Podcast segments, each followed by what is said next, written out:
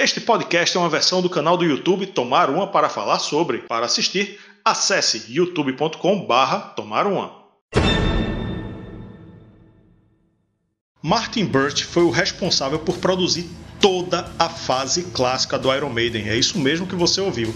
Além do mais, ele produziu também outras grandes estrelas do hard rock e do heavy metal. Então hoje vamos homenagear o legado desse grande produtor e tomar uma em homenagem ao grande Martin Birch.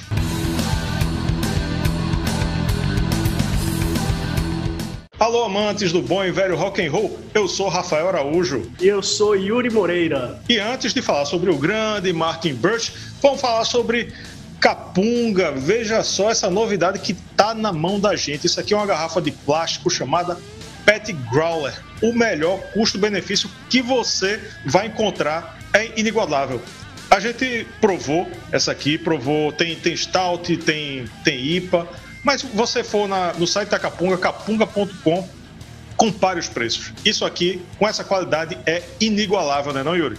Com certeza, com certeza. Um chopp recém-saído da fábrica, fresquinho ali. Mas vai lá em capunga.com que você encontra todas as informações. Chegando agora no canal, então não deixe de se inscrever, ativar as notificações, curtir o vídeo e ficar ligado que a gente tem sempre conteúdo novo, beleza? Pois é, domingo, dia 9 de agosto, o vocalista David Coverdale confirmou a morte do produtor inglês Martin Birch aos 71 anos. Ele foi conhecido por produzir clássicos do Iron Maiden, Deep Purple, Rainbow, Black Sabbath, White Snake, além de vários outros. Para mim, a gente perdeu o principal produtor do metal. E um indicativo são as nossas camisas aqui, né? Era um cara que tinha o rock, o hard rock, o heavy metal no, no DNA, né? Aliás, a gente pode até dizer que o DNA dele tá no, no, talvez nos maiores, alguns dos maiores clássicos do rock, do, do, hard rock, do metal.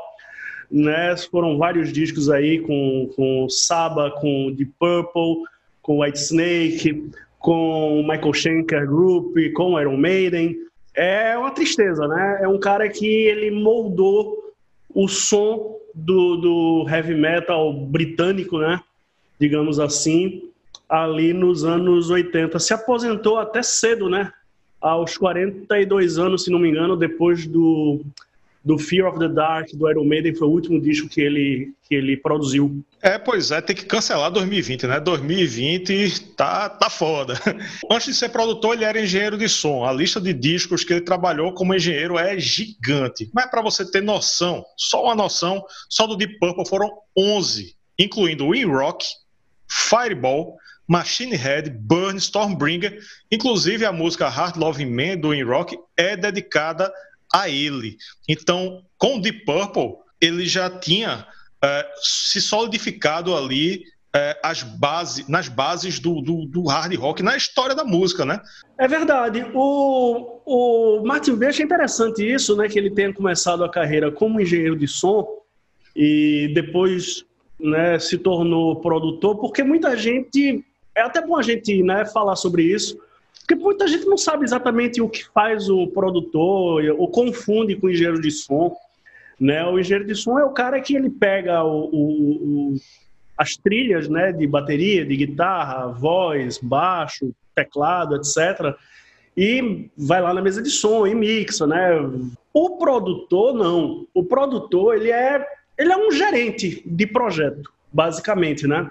Ele que comanda não só a parte artística, né, que dá o direcionamento artístico, como também a questão até financeira, né, como você vai gerenciar um, o orçamento disponível, né? Então é o cara que escolhe normalmente o estúdio, né? Ele é o cara que que administra a relação entre os próprios músicos, né? Porque a gente sabe que banda é uma família e as pessoas brigam e assim né? Uma coisa muito complicada. Então é um cara que ele tá ali meio que né, segurando a onda de, de todo mundo. E muitas vezes o produtor é o cara, ele molda, né? Então é o cara que chega, por exemplo, a banda chega no, no para gravar uma música e ela diz e ele, ele, ele tem essa liberdade, né, de, de chegar e dizer, olha, esse refrão não tá legal, esse acorde não tá bem colocado, E quem anunciou a morte de Martin Birch foi David Coverdale, né? E ele lamentou muito porque os dois tiveram uma relação muito próxima, né? Uma relação profissional muito próxima, porque Birch foi engenheiro de, de som e coprodutor dos três discos do Deep Purple que ele fez como vocalista e produziu todos do Whitesnake de 78 a 84.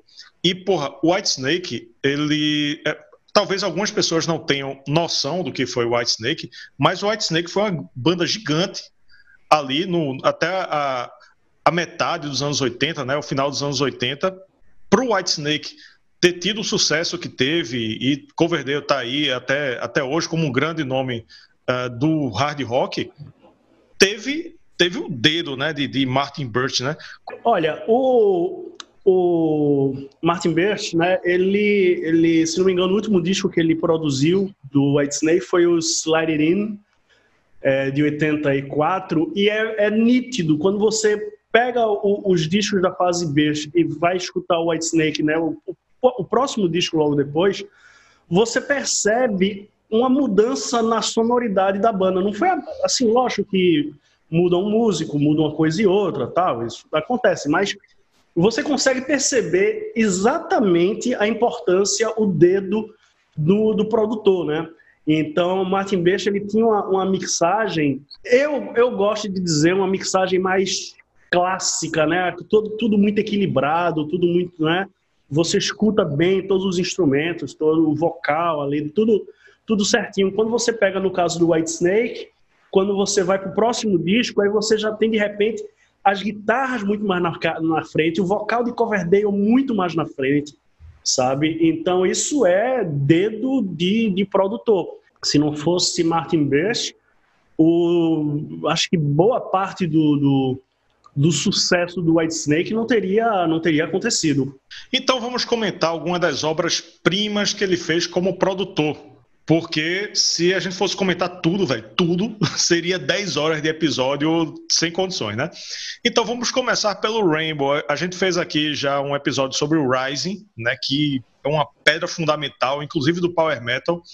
E ele produziu os três, né? O Rich Blackmore's Rainbow, de 75, o Rising, de 76, e o Long Live Rock and Roll. Os três com Ronnie James Dio porra, o que é que, o que, é que foi o Rainbow, velho? O, o Rainbow, a importância do Rainbow desses três álbuns na história do, do, do hard rock. Porra, é, se você não assistiu ainda, assista, né? Você que está nos assistindo, assista ao nosso vídeo sobre o Rising, porque a gente conta muita história. E o Rainbow, né, principalmente esses três discos que foram produzidos pelo Martin Birch, é, os três discos com Dio, para mim, eles são das melhores coisas que já se fez no heavy metal, né? O, o Rainbow é uma banda que muita gente acho que não dá de vida importância, né? Porque depois, depois que Dio saiu, eles enveredaram no, numa pegada mais hard rock, uma coisa mais radiofônica, né? Mas, putz, Rainbow, sabe, o Rainbow é uma das grandes coisas que o, o, o, metal produziu ali na Inglaterra. E com certeza Martin Best foi fundamental nesse processo. Vocês estão vendo aí imagens, inclusive, dele com o Rainbow durante as gravações tal. Eu consegui essas imagens aí na internet. O Rising, principalmente, né? Os três são, são, grande, são grandes clássicos, mas é, é, é um grande conjunto de grandes talentos, né? Você tem Dio na, na, no auge. Você tem Blackmore, puto porque saiu do Deep Purple e querendo fazer, querendo revolucionar a música. E o mega produtor Martin Birch, né? Saindo justamente do Rainbow, ele acompanhou os passos de Dio, né? De Ronnie James Dio, e fez dois do Black Sabbath, os dois com Dio. Fez o Heaven and Hell e fez o Mob Rules. Então a gente pega aquele contexto ali do, do, do metal do começo dos anos 80, que foi Ozzy saindo, Dio é, na, nessa, nessa fase é, áurea dele, do, do, do, finalzinho dos anos 70 até metade dos 80, que foi onde ele fez a, as maiores produções dele. E Martin Birch estava ali no, no no principal, né? No, no, nos dois do, do Saba, nos três do, do Rainbow. Sim, o, o Martin Beijo ele seguiu, né? Isso que você falou, o, o Dio, né? Depois do Rainbow foi com Dio carregou é, Martin Beers pro, pro Saba, fez os dois discos que para mim são os dois melhores discos do Saba. Eu sou fã da fase do, do Saba com, com Dio. Claro que eu gosto da fase do, do, do Ozzy também, do Tony Martin, gosto muito também do Born Again com Gillan, mas, putz, o Saba com Dio, né, e, e, com esse casamento aí, né, com Martin Beixa ali comandando o, o, o esquema é, é fantástico, não, não, tem muito o que falar, não. Como se fosse pouco, como se já não bastasse, o cara produziu os três do Rainbow, foi trabalhou com Deep Purple, é, fez o, o, meu favorito do sábado e de todos e faz a fase clássica do Iron Maiden inteira. O Killers, o The Number of the Beast, o Peace of Mind, o Power Slave, o Live After Death, que é, que é ao vivo, o Somewhere in Time, o Seventh Sun, o Made in England, que é outro ao vivo, o No Prayer for the Dying e o Fear of the Dark. Né? Ele produziu e foi o, o engenheiro de som, mixou e todos esses aí é até difícil falar sobre a grandiosidade dessa obra, porque são, são é, os pilares, alguns dos discos que são os pilares do, do heavy metal. Todo fã de, de Iron Maiden é, deve muito a Martin Birch. Vamos, vamos tentar comentar um pouquinho do que foi o trabalho dele é, nessa fase, né? Por exemplo, The Number of the Beast é, tem uma história clássica que Bruce conta, né? Do, do grito. O famoso grito da música The Number of the Beast, né? Ali depois da introdução, né? Que ele vai lá em cima daquela rasgada e fica vários e vários segundos ali. É, o Bruce conta que é, aquilo ali só saiu por causa do Martin Best, né? Porque ele insistiu e pegou no pé e Bruce teve que repetir algumas dezenas de vezes isso aí. Bruce já estava puto e móveis voaram dentro do estúdio tal. Mas, assim, o, o, produtor é isso, né? Ele, ele, ele cobra, ele manda e... Ah, mas o, é minha banda, eu sou vocalista, eu sou guitarrista. Tipo, não interessa, o cara tá ali e ele cobra mesmo, ele bota o dedo na ferida se não tá bom, ele diz que não tá bom. E ao mesmo tempo também tem o outro lado, né? O, o produtor também ele ele tem essa coisa de gerenciar o, o, tempo de estúdio, né? Porque tudo isso custa dinheiro. Então, muitas vezes o músico ele acha que pode fazer melhor, ele sempre acha que pode fazer melhor. E eu, um, um dos trabalhos também no produtor é tipo, cara, o teu trabalho tá feito, já tá bom, sabe? Tá legal já. Não, mas eu posso fazer melhor, bicho. Tá legal, tá bom do jeito que tá, não precisa mais mexer. O Iron Maiden, o primeiro disco, eles queriam, né, como você falou, que o, o Martin fosse produtor, mas eles ficaram com vergonha, na verdade, né, porque acharam, acharam que ele não iria se interessar pela banda, mas o próprio Martin Best disse que ele gostaria de ter produzido o primeiro disco também, né.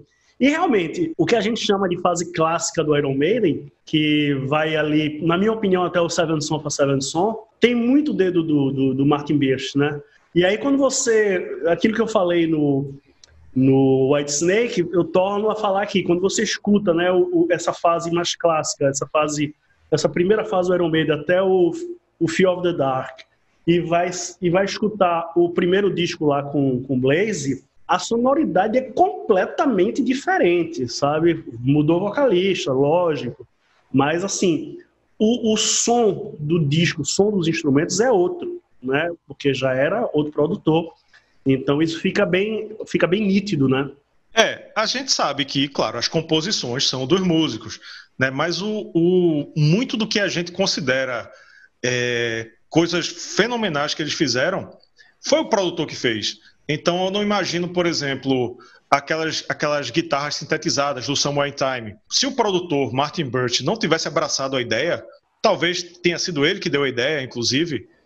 É, se fosse outro produtor, possivelmente não ia ter as guitarras sintetizadas, né? E foi um, uma característica muito forte do, do Iron Maiden. Pô, se você pensar músicas que, que se tornaram grandes clássicos, como Hello Be Thy Name, Shumeiros Midnight, Power Slave, o quanto esses clássicos tiveram o, o dedo e a, a, a, moldagem da produção, né? Como seria diferente se fosse outro cara, né, velho?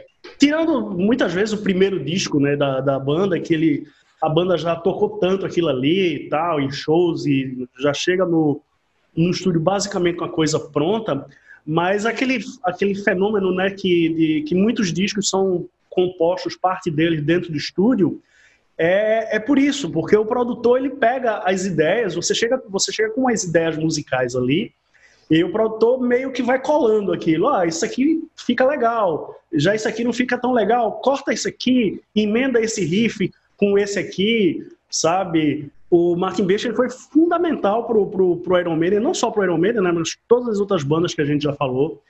E o cara era uma lenda, né? Acho que é, a gente não, não para para pensar nessas coisas, né? Mas por conta do, do, do episódio, né? Do, do, falecimento dele, a gente percebe a importância do cara, né? Eu acho que se eu fizesse um ranking de, das 20 músicas ou 20 bandas que eu mais gosto, metade ou mais da metade, ele estava ali como produtor. Então, foi um cara que moldou o, o, o, metal que eu curto. É, por isso que eu disse que para mim foi, foi o principal. Não é que, claro, tem grandes obras do, do, do rock and roll e do metal por aí, mas, tipo, se eu pegar os meus, né, e eu sei que dos teus também, e, e dos que estão acompanhando a gente também, muitos deles também são os mesmos, né? Mas, porra, é, The Number of the Beast, Power Slave, Seventh Son, é, para quem é fã do Iron Maiden, tem dentre os, sei lá, talvez os 10 discos favoritos da vida, tem pelo menos uns 3, 4 do Iron Maiden. Ainda bota o Heaven and Hell aí, ainda bota o Rising. Se for para colocar o produtor que fez os melhores discos, para o meu gosto, é, foi Martin, Martin Birch com sobra, mas foi com sobra mesmo. E depois do Fear of the Dark, Martin Burst se aposentou, se aposentou até relativamente cedo e passou a viver, a viver recluso no interior da Inglaterra. Além desses trabalhos que a gente destacou aqui, ainda teve Fleetwood Mac, John Lord, Wishbone Ash, Blue Oyster Cult, Jeff Beck, Gary Moore, Michael Schenker Group, enfim, um cara era uma lenda. Fica aqui a nossa homenagem, nosso agradecimento pela vasta obra, pelas grandes bandas que ele produziu e gerenciou. E ficamos por aqui. Espero que tenha gostado do nosso episódio. Quem gostou, faz o que, Yuri? Pois é, se você curtiu mais esse conteúdo, assine o canal, ative as notificações, deixa o joinha que incentiva a gente a continuar produzindo, beleza? É isso, um, uma data triste, mas é isso, vamos, vamos escutar os discos que o cara produziu, o cara era uma lenda. É isso aí, valeu, até a próxima, tchau. Tchau! Vamos celebrar a obra de Martin Birch.